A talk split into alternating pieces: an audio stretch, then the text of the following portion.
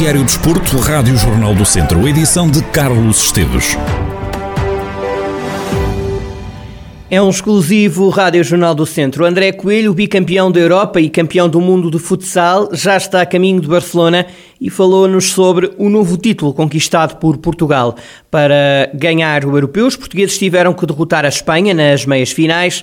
Ora, e de regresso ao país de nuestros hermanos, André Coelho admite algumas picardias saudáveis com os jogadores espanhóis. Não, não tem nada a ver. Eh, nós já estamos habituados a jogar pela nossa seleção, já há muitos anos que todos partilhamos o balneário com diferentes nacionalidades e, portanto, é com enorme naturalidade. Mas vezes, um dia ganhamos, um dia perdemos eh, nas seleções contra os outros. Uh, quando chegamos ao clube, não há aqui seleção, não há países, não há, não há, não há nacionalidades, não há nada. Mas há picardias, André? Brincadeiras, não? Não, pode. Ah, claro, claro que há sempre, há sempre brincadeiras, mas uh, sempre uma brincadeira saudável, rimos todos, uh, quer quando ganhamos, quer quando perdemos. Uh, mas isso nunca interfere no nosso, nunca interfere no nosso dia a dia, nem no, no nosso bem-estar enquanto equipa. O jogador natural de Nelas diz sentir que ganhar o europeu foi um dever cumprido. Sim, o sentimento é, é objetivo concluído. Nós trabalhamos, trabalhamos para ganhar títulos, nosso sonho é ganhar títulos. E, portanto, é o desejo concluído. Foi, já vimos há, há alguns anos a, trabalhar uma parte da equipa junta, alinhar muito bem os objetivos e, portanto, foi, foi um sentimento de, de dever cumprido ah, estamos todos muito felizes, obviamente. André Coelho garante que este título resulta de muito esforço e de dedicação dos atletas. Cá por tudo à cabeça, todo o sacrifício, todo o trabalho é um, é um valer a pena. Todo o nosso esforço, toda a dedicação que temos durante o dia a dia, durante estes longos anos de atividade que, que a maior parte dos jogadores levam e staff e portanto é uma alegria enorme poder estar neste patamar que estamos agora. O jogador rejeita que por ter conquistado um bicampeonato europeu e um título mundial, Portugal entre na próxima grande prova como favorito para ganhar. Não somos favoritos, acho que continuamos a ser uh, candidatos, porque comparando com a Espanha, que tem sete ou oito campeonatos da Europa, o Brasil tem uh, seis vezes campeão do mundo, e portanto acho que nunca não, não passamos a favoritos, estamos a ver uma, uma boa fase uh, da nossa seleção, mas ainda nos falta muito, ainda nos falta conquistar muito para chegar ao patamar de seleções como a Espanha ou como o Brasil. André Coelho assegura que reina a união no plantel português. Uma mulher fantástica, uma, uma família fantástica, todos unidos. Uh, ainda agora temos os sabores com a Espanha, os jogos de preparação que perdemos dois jogos, mas isso não nos afetou em nada, não afetou em nada ao balneário, a equipa. Sabemos perfeitamente qual é o caminho que temos por correr, como é que ganhamos, já perdemos, já sabemos o sentimento de derrota, já sabemos o sentimento de ganhar e, portanto, fez muito bem o caminho.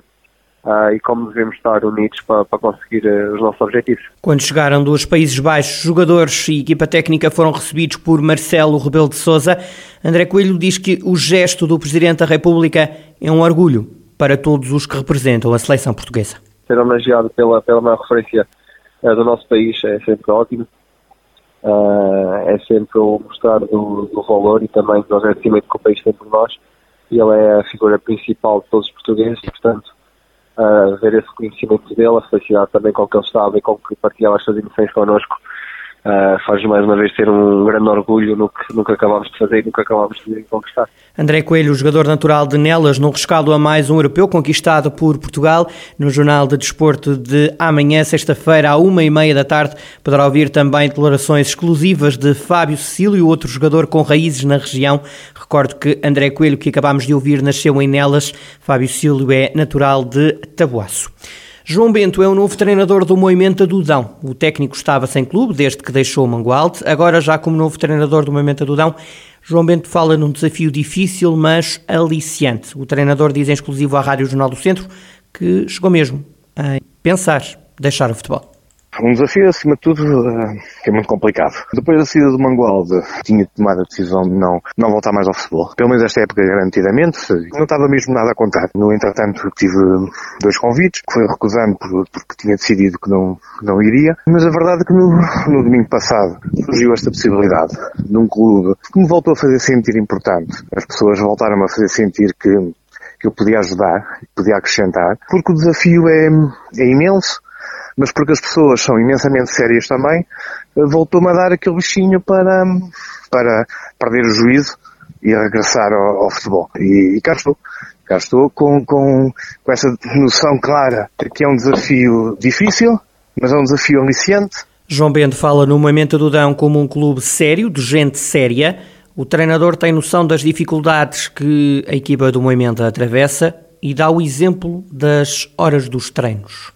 Classificação uh, diz o que diz. Em 18 jogos, a equipa do Movimento do Dom conseguiu duas vitórias esta época. Mas esse se calhar é o mal menor. Só ontem comecei a, a treinar e convivo com a realidade, percebe que as dificuldades vão muito para além dos resultados obtidos. O treinador do, do clube acaba por não sair tão somente pelos resultados, ou muito pelos resultados, e eu quero aqui enaltecer o excelente trabalho do, do, do Paulo Seixas. O movimento, se hoje é um clube de divisão de honra, a ele o deve. É um clube que não tem casa própria, que vive com a casa às costas. Hoje, por exemplo, vamos treinar às, às nove da noite, amanhã às oito, para a semana todos os dias às nove, nove e tal.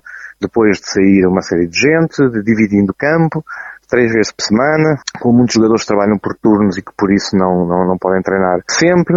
É um clube sério, com pessoas sérias, com pessoas honestas, e eu já sentia falta de, de lidar com esse tipo de gente. E, um, e que me mostraram que, que, que eu ainda, ainda estou, ainda serei capaz de acrescentar João Bento, novo treinador do Moimenta do Dão, o técnico chega para salvar o clube da descida à primeira divisão distrital. Nesta altura, o Moimenta é o último classificado do grupo B da fase de descida da divisão de honra da Associação de Futebol de Viseu. O clube tem apenas 4 pontos, mas matematicamente tudo é possível. Recordo que descem 5 clubes, os dois últimos de cada grupo descem imediatamente. O pior antepenúltimo classificado de entre os grupos A e B também segue para a primeira distrital, sendo que podem até descer três clubes de cada grupo se o Ferreira Daves ou o Castro Daire não conseguirem a manutenção no Campeonato de Portugal. Ou seja, se algum dos clubes, Ferreira Daves ou Castro Daire, descer, outro terá de sair da divisão de honra e rumar à primeira divisão distrital.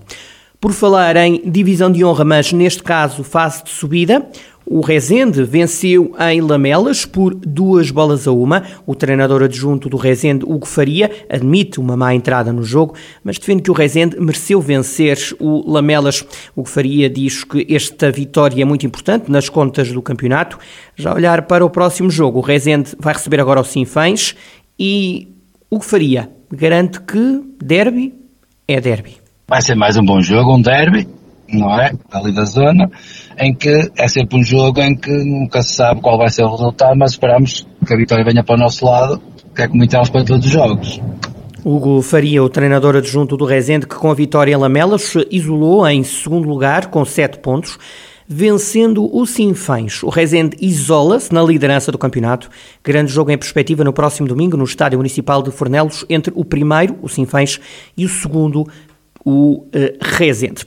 Um dos resultados do fim de semana nos distritais de Viseu foi o Carvalhais. A equipa de Fernando Pinto perdeu no Sátão por 3-2. O técnico confessa, o técnico do Carvalhais confessa que tem tido muita dificuldade em preparar os jogos.